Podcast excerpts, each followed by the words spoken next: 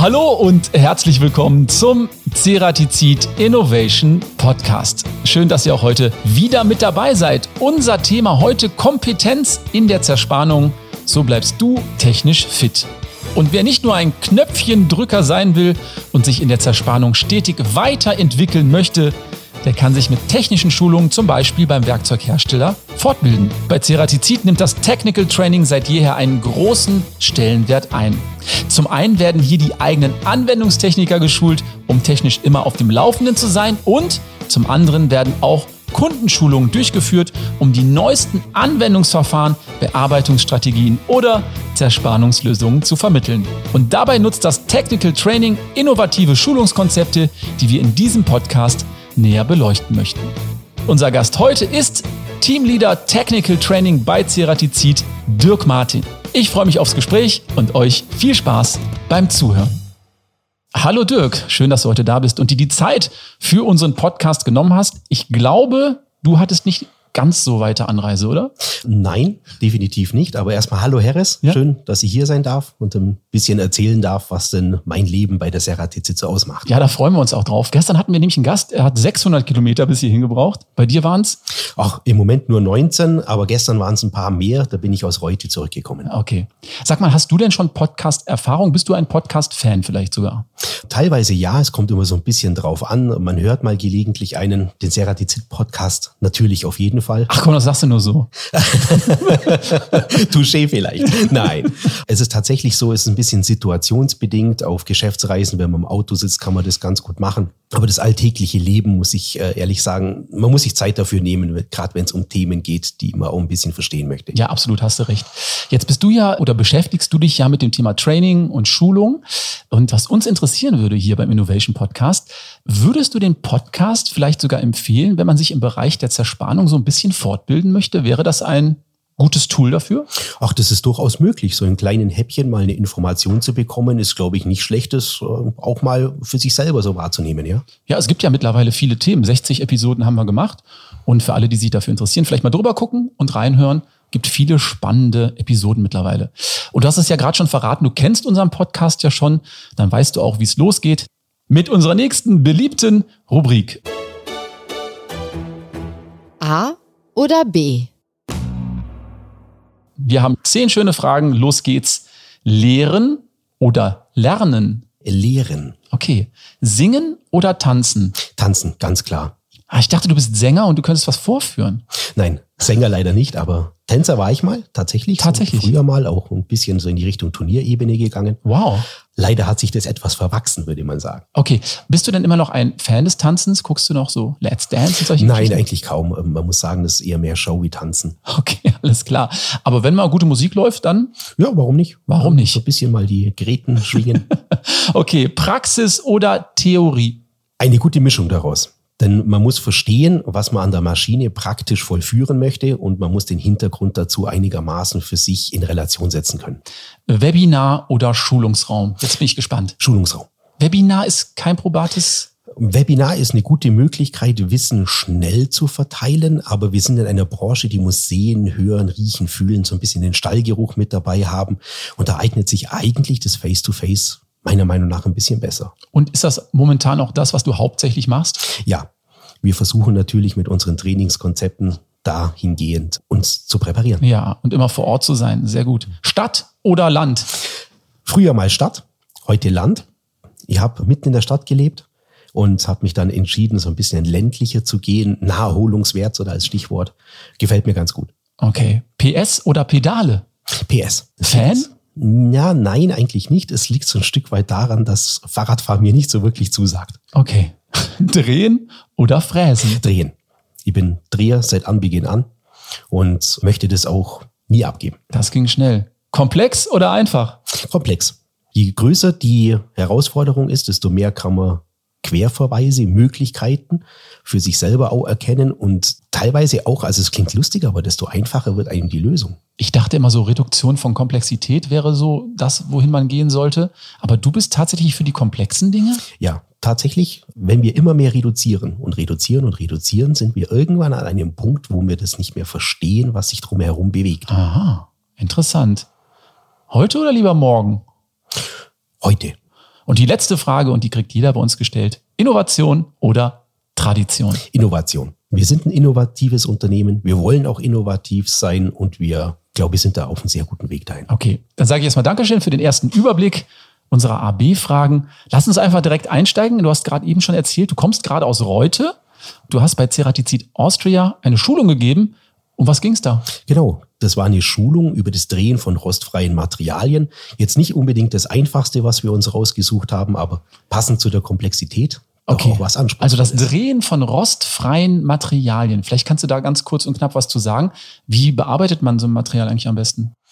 Ist unterschiedlich. Es gibt ja unterschiedliche Materialklassen. Wir haben martensitische rostfreie Materialien, wir haben ferritische und dann geht's aber auch schon so in die herausfordernde Richtung. Da gibt's austenitische oder Duplex-Materialien und die muss man auch ein bisschen dezidiert betrachten, damit man dir die richtige Lösung findet.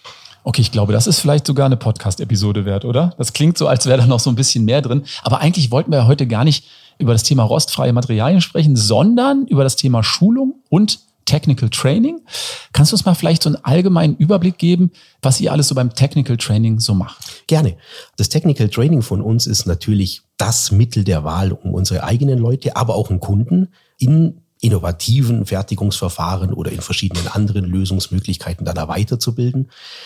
Die Welt bleibt dann natürlich nicht stehen, sondern ganz klar, wir müssen uns damit beschäftigen, was für Dinge wir machen können, was für neue Produkte wir auch haben und wo man die auch richtig idealerweise einsetzen kann. Und wie sieht so ein Technical Training aus? Wie darf ich mir das vorstellen? Du hast ja gerade gesagt, also Face-to-Face -face ist das Training der Wahl. Genau, Face-to-Face -face das Training der Wahl. Wir splitten das so ein kleines bisschen. Wir machen immer kleine Einheiten, zum Beispiel eine theoretische Einheit, die ein Thema als Hypothese mal aufgreift. Und dann gehen wir aber direkt auch in den praktischen Teil über und beweisen das dann auch. Dann lass uns doch mal direkt mit den Schulungen der Mitarbeiter einsteigen, denn das ist eine schöne Brücke zu unserer nächsten Rubrik. Und das ist Schätzfrage. Ganz genau unsere beliebte Schätzfrage, da darfst du gerne mal schätzen und natürlich auch unsere ZuhörerInnen. Und wir hätten gerne gewusst, wie viel Prozent der deutschen Unternehmen haben im Jahr 2020 Weiterbildungsmaßnahmen zur Qualifizierung ihrer Beschäftigten angeboten? Prozent. Was glaubst du? Sehr gute Frage. Das war noch vor Corona. Also 2020, also wow. mittendrin, glaube ich so. Ne? Also mittendrin. mittendrin. Also da würde ich sagen, 70 Prozent und 20 Prozent davon sind gefakte Angebote. Okay, mich interessieren erstmal nur die 70 Prozent. Die schreibe ich mal auf und unsere ZuhörerInnen dürfen natürlich auch gerne mitraten und das Ergebnis gibt's am Ende dieser Podcast-Episode wie immer. Ja, und eines der Unternehmen, das natürlich auch Weiterbildungsmaßnahmen anbietet, ist klar Ceratizid. Dirk, was genau wird denn da geschult? Also im Fokus bei uns steht das Thema Methodenkompetenz. Methodenkompetenz. Weiß ich nicht genau, was das ist. Was bedeutet das? Wenn man uns jetzt unser Produktportfolio mal anguckt, dann haben wir eine Vielzahl von Lösungsmöglichkeiten, die man an der Maschine einsetzen kann. Aber man braucht drumherum auch irgendwo das Wissen, was mache ich denn überhaupt damit? Wie erkenne ich die Situation? Und wie kann ich dann eine richtige Lösung mit dem Produktportfolio, das wir anbieten, daraus generieren? Okay, also Methodenkompetenz was ist euer Ziel dabei und warum geht ihr eigentlich genau so vor? Nun ist es so, dass die Leute ja sehr häufig, wenn sie ein Problem haben, erst einmal alleine vor dieser Problemstellung stehen. Und wir würden gerne, dass diese Leute die verschiedenen Informationsmöglichkeiten, die sie haben, so miteinander verknüpfen können, dass sie eigenständig auf eine Lösung gelangen können. Das heißt also, dass sie selber auf die Lösung kommen. Und wie vermittelt man da jetzt diese Methodenkompetenz? Kannst du da mal ein praktisches Beispiel geben? Na, natürlich. Wie ich schon vorher erwähnt habe, haben einen praktischen Part und einen theoretischen Part. Und da geht es ein bisschen um das Erleben von einer Lösung. Das heißt, wir erarbeiten gemeinsam eine Lösung, werden die auch einsetzen und werden die dann entsprechend qualifizieren. Und so lernt jeder diese Informationen, die er jetzt bekommen hat, richtig einzuschätzen. Das ist der erste Weg zur Methodenkompetenz. Mhm. Passiert das direkt an der Maschine? Wie geht das? Also es gibt zwei Möglichkeiten. Man kann sich, bevor man an die Maschine geht, schon dementsprechend vorbereiten und kann eine Arbeitsaufgabe mal stellen, die man gemeinsam analysiert. Also was ist tatsächlich die Problemstellung? Sehr häufig bekommt man eine Arbeitsaufgabe und die Problemstellung ist gar nicht so wirklich klar. So aus dem Erfahrungsschatz heraus antwortet man dann irgendetwas und vielleicht trifft es, vielleicht trifft es aber auch nicht. Am Anfang steht das Verständnis des Problems da und in zweiter Instanz ist es eine Lösung dafür zu erarbeiten. Es gibt ganz viele Lösungen zum Beispiel. Es gibt nicht nur die eine Lösung. Mhm. Und diese verschiedenen Lösungen werden dann auch tatsächlich live, so wie wir sie dann generiert haben, ausprobiert. Und daraufhin lernt derjenige mit der Problemstellung und Lösungskompetenz zu agieren und das selber händlich zu machen für sich. Okay, und wie tagesaktuell sind diese Problemstellungen? Sprechen wir da auch über Neuprodukte? Wie funktioniert das?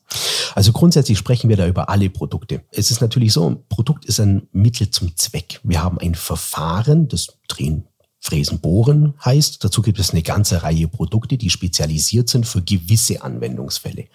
Und jetzt muss ich natürlich irgendwo eine Differenzierung schaffen können. Und das ist im Endeffekt so auch das Ziel, das wir damit verfolgen. Und wenn so ein Kunde dann jetzt ganz neue Produkte einsetzt, werden die Produkte dann auch direkt mitgeschult? Die werden auch geschult, aber immer in Verbindung mit dem entsprechenden Verfahren. Also man kann sich das so vorstellen, man hat ein Auto, es braucht mhm. Reifen und jetzt bringen wir den Leuten erstmal bei, was kann denn das Auto, was macht das Auto und danach auch bringen wir ihnen bei, was eigentlich der Reifenwahl wäre. Ja, okay. Also es geht darum, die Fähigkeiten der technischen Mitarbeiter in Verfahrenstechniken zu verbessern, oder? Exakt, ja. Kannst du uns vielleicht nochmal so ein Praxisbeispiel geben, wie er da vorgeht? Du hast ja jetzt erzählt von der Schulung, da ging es um diese rostfreien Materialien. Was war da die Aufgabenstellung am Anfang? Ganz genau. Wir haben ein Material definiert, das jetzt vielleicht den einen oder anderen auch vor eine Herausforderung stellt. Das ist ein Duplex-Material, haben dann mit diesem Material gemeinsam versucht, Lösungswege auf eine Problemstellung, ein Bauteil zum Beispiel, zu erarbeiten. Da gab es verschiedene Lösungswege oder verschiedene Lösungsansätze. Wir haben das dann live auch praktiziert, haben die ein bisschen so angeguckt, was ist denn tatsächlich jetzt da rausgekommen dabei und uns dann darüber ausgetauscht und unterhalten, was wäre denn ein guter Lösungsweg für diese Aufgabe gewesen. Den habt ihr dann gefunden, den Lösungsweg? Natürlich. Und würdest du jetzt sagen, die an der Schulung teilgenommen haben, die könnten das jetzt auch schon direkt so umsetzen in der Praxis? Ja, das ist das Ziel der Schulung, dass wir es ihnen so mitgeben können. Okay. Andere Frage, wie sieht's mit Bearbeitungsstrategien aus? Werden die auch geschult? Ja, es gibt ja neue Bearbeitungsstrategien, zum Beispiel trochoidales Drehen, wenn wir jetzt vom Drehen kommen. Rostfrei eignet sich dazu tatsächlich ganz gut. Da geht es darum, dass man mit relativ kleinen Sparntiefen, aber hohen Vorschüben arbeitet und ein bisschen hin und her pendelt. Ich glaube, das musst du vielleicht noch mal so ein bisschen im Detail erklären. Also trochoidales Fräsen und Drehen, ich weiß, das hatten wir auch im Podcast schon mal. Kannst du das noch mal so in zwei, drei Sätzen ganz einfach erklären? Ja, ich werde es mal versuchen, ob es einfach funktioniert. Wenn wir ein Bauteil bearbeiten wollen, dann gibt es ja immer mehrere Möglichkeiten dazu. Also eine Möglichkeit wäre, zu versuchen, das gesamte Volumen, das ich jetzt entfernen möchte, also mit dem Schnitt wegzubekommen. Es belastet die Maschine, das belastet das Werkzeug, es belastet auch im Prinzip andere Parameter. Und das trochoidale Drehen basiert darauf, oder auch das trochoidale Fräsen basiert darauf, mit relativ kleinen belastenden Schnitttiefen und sehr hohen Vorschüben. Das heißt, das Werkzeug marschiert eigentlich mit einer sehr hohen Geschwindigkeit an der Bauteiloberfläche entlang.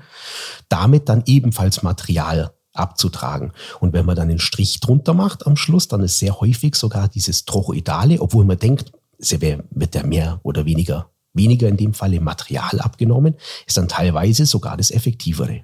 Und wenn wir jetzt schon mal bei so ganz modernen Verfahren sind, lass uns noch mal kurz auf den Free Turn, den haben wir auch schon öfter besprochen, verlinken wir euch gerne die Episoden auch in den Show Notes zu sprechen kommen. Den kennst du natürlich, oder? Ja, den habe ich damals mit eingeführt zur Emo. War ein unglaublich spannendes Projekt.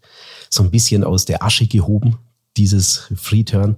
Und es ist ein schönes Teil. Also es macht richtig Spaß, dem auch zuzugucken. Ja, das war tatsächlich eine Innovation oder ist auch noch eine Innovation. Das war was ganz Neues, oder? Ja, nach wie vor ist es immer noch eine Innovation. Man sagt ja immer, wenn man was ganz, ganz Neues an den Markt bringt, dann ist man so ein Vorreiter, aber es müssen ja alle anderen irgendwo so ein bisschen hinterherkommen.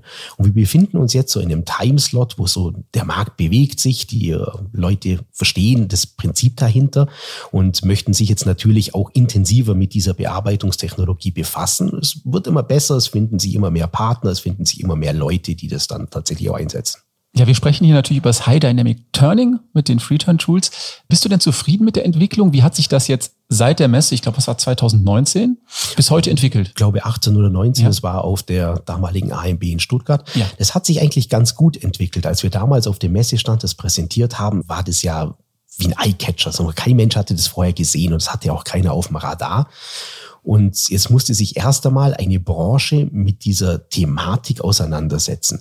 Freeturn ist ja ein Drehtool. Man kennt gerade so klassisches Drehen. Das ist alles fix, das ist angestellt und relativ starr, die ganze Sache. Und jetzt auf einmal wurde es dynamisch. Und da braucht schon immer so eine gewisse Zeit, bis die Leute auch warm werden mit so etwas. Ja, klar. Und da sind wir jetzt aber auch angekommen. Die Entwicklung ist in meiner Sicht aus sehr gut. Also wir haben das auch ein Stück weit voraussehen können, dass es ein bisschen braucht, bis die Leute das dann für sich selber auch angenommen haben und verstehen. Aber jetzt finden sich immer mehr Leute, die das machen möchten und auch die Maschinenfähigkeit wird immer mehr in diese Richtung entwickelt. Und das bedeutet, dass natürlich auch zum Thema Freeturn geschult werden muss, oder? Natürlich. Sind da schon Schulungen geplant oder laufen schon Schulungen? Ja, es laufen teilweise Schulungen. Es ist ein bisschen abhängig davon, in welche Rubriken wir da reingucken wollen. Also zum Beispiel Serienteile, die gefertigt werden. Dann ist es immer noch sehr individuell, weil ein Kunde zum Beispiel ein Bauteil hat, das möchte der in einer enormen Menge eigentlich bearbeiten oder herstellen. Und dann gibt es als Friedher eine Lösung und dann schulen wir logischerweise auch den Kunden, bevorzugt sogar direkt vor Ort, in seinem Dunstkreis könnte man eigentlich fast sagen. Dann kennt er sich sehr gut aus und wir müssen ja die Lösung für sein Problem dann liefern können. Ja, ist auch ein schönes Beispiel, denn wir haben ja jetzt eigentlich hauptsächlich erstmal von den internen Schulungen gesprochen. Jetzt wollen wir auch mal über die Kunden sprechen. Wie sieht es bei den Kundenschulungen aus? Ist da auch einiges geplant, jetzt abseits des Freeturns? Ja, da haben wir relativ viel geplant. Ich glaube, vielleicht kam das in einem der Podcasts schon mal vor. Wir bauen ja ganz fleißig und da gibt es ein neues Technical Center, so qualitativ sehr hochwertig ausgestattet mit Drehen, Fräsenmöglichkeit. Also man kann von hier aus eigentlich drauf gucken. Ich kann es sehen, glaube ich, es sind ungefähr 40 Meter. Ja, genau, circa so ist ein bisschen in meinem Rücken.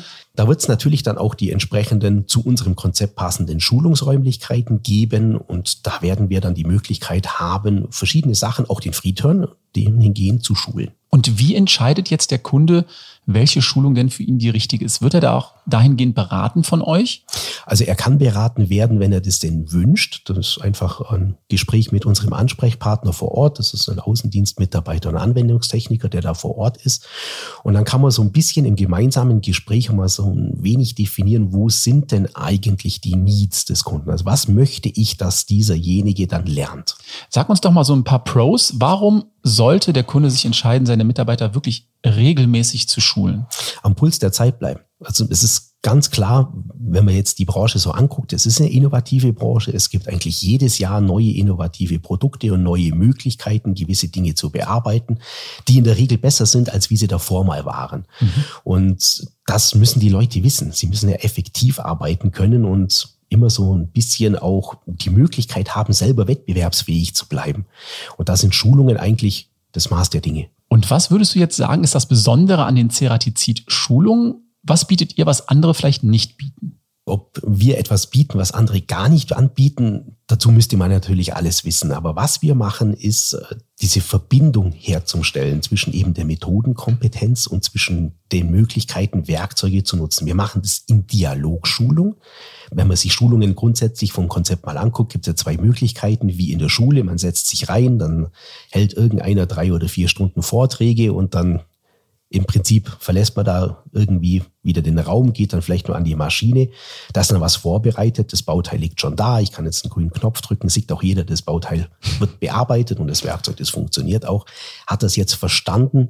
Vielleicht die Hälfte der Teilnehmer. Ja. Weil ich lösche irgendwann Klar. diese Informationen, die ich vorneweg mitgegeben habe. Wir machen es anders, wir nennen es Dialogschulung. Das heißt, wir sind tatsächlich mit dem Teilnehmer auch in reduzierten Gruppen. Also wir möchten eigentlich unsere Schulungsstärke bei Zielteilnehmern behalten. Da kann ich noch individuell arbeiten und agieren. Und da wird dann im gemeinsamen Gespräch eigentlich das Need des Kunden individuell erfragt und daraufhin dann entsprechend reagiert. Und das lässt sich in eine Schulung mit einbauen zu einem Produkt, zu einem Thema, zu, wie wir es gerade eben vorher gehabt haben, zum Verfahren wie eben Drehen, Fräsen oder Bohren. Mhm. Klingt spannend. Und ein Thema, was immer mitschwingt, aktuell ist ja Fachkräftemangel. Wir ja. können das Wort wahrscheinlich schon alle gar nicht mehr hören, aber es ist tatsächlich das Problem. Würdest du sagen, durch die entsprechend geschulten Mitarbeiter könnte man auch dem Fachkräftemangel ein bisschen entgegenwirken, weil die effizienter arbeiten oder vielleicht auch etwas kompensieren können? Das ist eine sehr schwierige Frage und die muss man, glaube ich, von Unternehmen zu Unternehmen auch beantworten und kann das nicht so Gießkannen im Prinzip machen. Aber es ist leider so, dass wir jetzt keinen zweiten durch eine Schulung klonen können. Also wir machen nicht aus einer Person dann zwei nebenbei, aber es ist so, dass diese Person vielleicht mit Fragestellungen, die im Unternehmen auftreten, schneller und effektiver umgehen kann wie davor und damit dann freie Kapazitäten erzeugt, die wiederum andersweitig genutzt werden können. Das heißt also, dass der Mitarbeiter effizienter ist letztendlich. Schlussendlich ja. Und das nächste Thema, worüber wir auch sprechen müssen, ist Sustainability, also Nachhaltigkeit ist auch ein Thema, mit dem wir uns alle beschäftigen müssen und auch wollen. Würdest du sagen, dass Schulung auch in dem Bereich helfen kann? Natürlich, ja. Schulung ist dann aus meiner Sicht zumindest ein sehr essentieller Vorteil, den man haben kann. Man lernt ja ein Produkt, das man gekauft hat. Das hat Geld gekostet. Das bietet auch ein gewisses Leistungspotenzial. Und man lernt jetzt, dieses Produkt gemäß seinem Potenzial, das es hat, so auszunutzen, dass es sein Potenzial auch tatsächlich an die Maschine gebracht hat. Es bringt mir nichts, ein Werkzeug zu kaufen. Das ist schön und toll und gut. Das bearbeitet auch das Bauteil wahrscheinlich. Aber am Schluss muss ich dann feststellen, dass ich gar nicht das wirklich wirklich genutzt habe. Das heißt, Potenzial habe ich gekauft, habe es aber verschenkt. Kannst du mal ein paar Beispiele geben? Wie kann man denn nachhaltiger arbeiten? Wenn wir jetzt wieder Industrien zurückschauen, wo wir ja gerade die Schulung gehalten haben, dann gibt es da ja Parameter. Es gibt eine Schnittgeschwindigkeit zum Beispiel als Parameter. Es gibt eine Schnitttiefe als Parameter. Es gibt einen Vorschub als Parameter. Jetzt ist es so, wenn ich eine Wendeschneidplatte kaufe, dann habe ich meistens schon eine Vorstellung, wie möchte ich denn das Ganze einsetzen. Wir haben jetzt vielleicht eine Standard-Wendeschneidplatte, die jeder so kennt im Markt. Das ist eine CNMG 1204 der Eckenradius sei jetzt mal dahingestellt. Und die hat eine gewisse Größe, eine gewisse Schneidkantenlänge. Und jetzt setze ich sie vielleicht, obwohl sie drei oder vier Millimeter Schnitttiefe könnte, setze ich sie mit zwei Millimeter Schnitttiefe ein. Habe ich zwei Millimeter verschenkt. Mhm.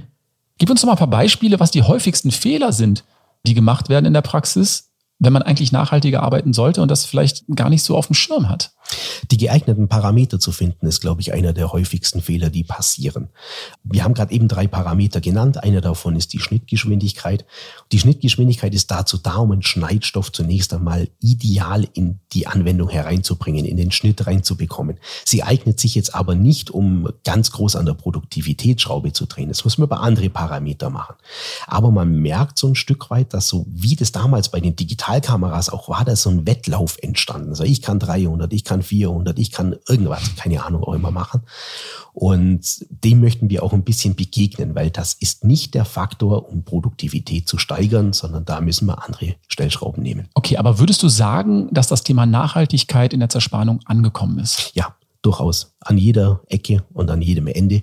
Nicht nur in dem Nutzen der Wendeschneidplatte oder im Nutzen der Werkzeuge, wie ich sie an die Maschine bringe, sondern auch drumherum. So wie ist es erzeugt worden? Ähm, habe ich da einen CO2-Footprint zum Beispiel? Wie sieht der aus? Ist er einigermaßen gut? Ist er einigermaßen schlecht? Was macht meine Verpackung? Ist die recycelfähig oder ist sie vielleicht sogar recycelt worden? Wie kommt das Ganze zu dem Kunden? Wir haben ja da auch tatsächlich solche Systeme, Tulomat nennt sich das Ganze. Jetzt kann ich mich entscheiden. Das ich stelle fest in der Fertigung, ich habe zwei, drei, vier, fünf Bestellungen am Tag zu machen. Die werden dann vielleicht unter Umständen sehr aktuell abgearbeitet. es kommen fünf Paketchen. Immer individuell für jedes Werkzeug ein Paketchen. Und so ein Tulomat würde wenn man jetzt das rein auf den CO2-Footprint mal so ein bisschen betrachtet, ja auch Transportkosten einsparen. Müssen wir vielleicht ganz kurz erklären. Tulomat war auch immer mal ein Thema. Das ist ein Automat, der direkt vor Ort steht und bestückt ist, wo ich meine Werkzeuge eigentlich wie an einem ganz normalen Automaten ziehen kann. Ja, genau. Das ist wie so ein Süßigkeitenautomat oder wie ein Eisautomat, den man so von früher her kennt. Man legt jetzt hier seine Berechtigungskarte an. Also es geht nicht mehr, dass man irgendwelche Euro-Stücke dann in den Schlitz reinwirft, sondern das ist tatsächlich alles automatisiert.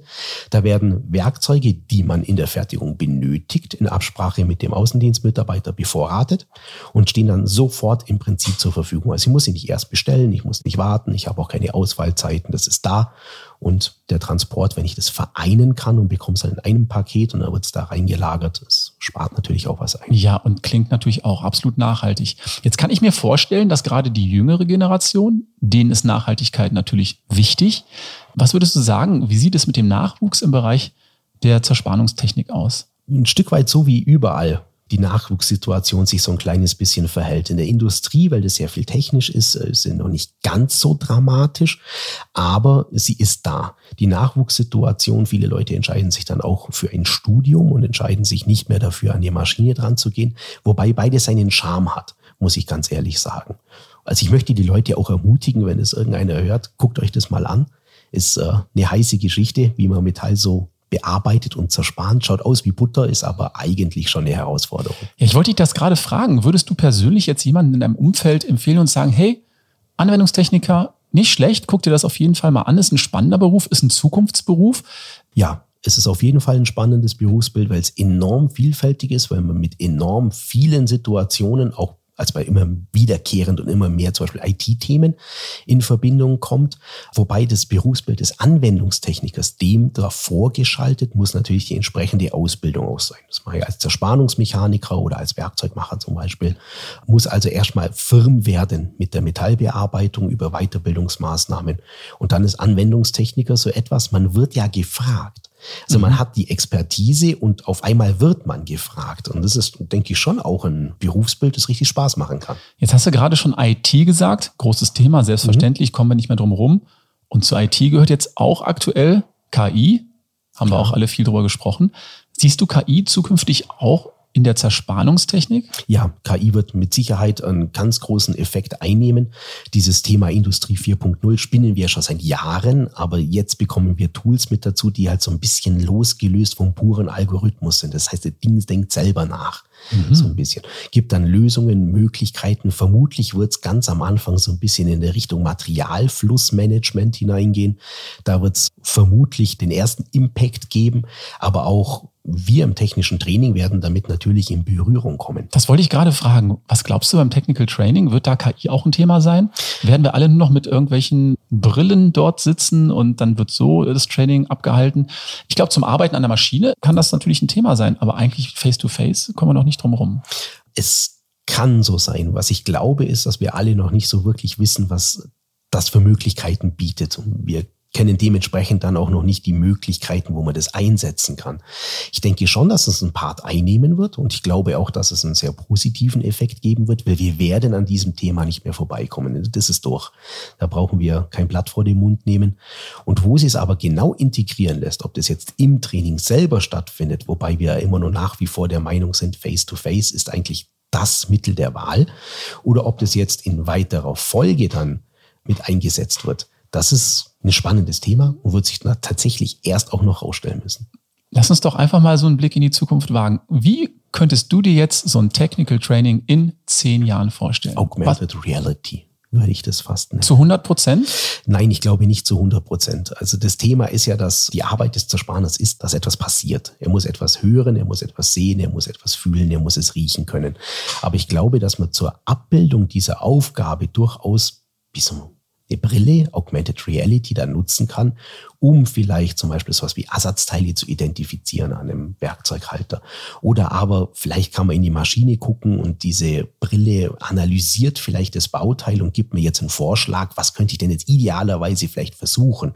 Natürlich muss ich es dann immer noch in Relation setzen. Also die Brille wird nicht die Lage besitzen, den Mensch an der Maschine in irgendeiner Art wirklich zu ersetzen, weil der ist derjenige, der dann aus dem Gefühl heraus, aus dem Wissen auch drumherum, was ist denn die Umwelt, das kann die Brille ja nicht wissen.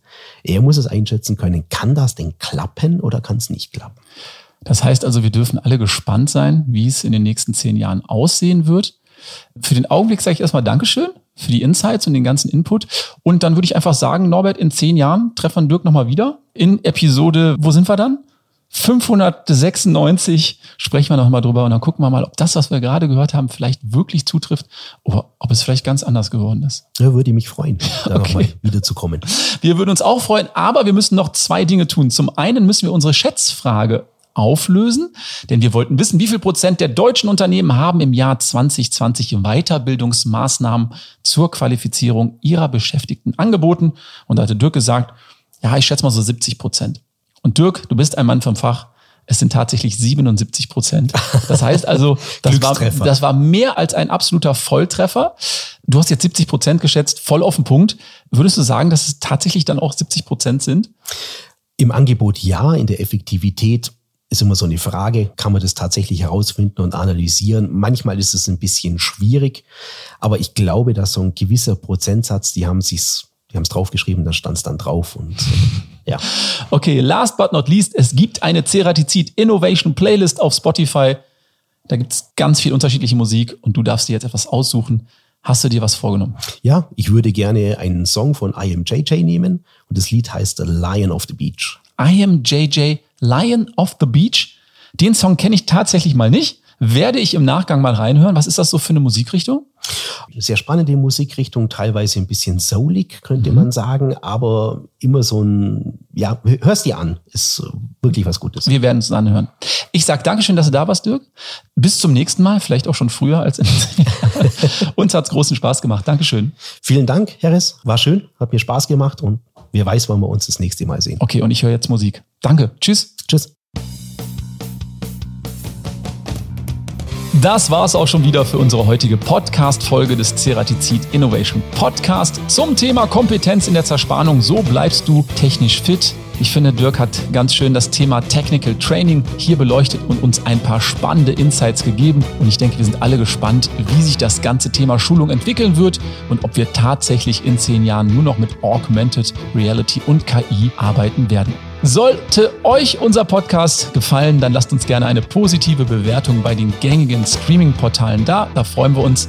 Und nicht vergessen, den Podcast auch zu abonnieren. Für Anregungen oder Tipps, was wir machen könnten in Zukunft, welche Themen spannend sind oder welche Gäste wir einladen sollten, gern eine E-Mail an teamcuttingtools.ceratizid.com.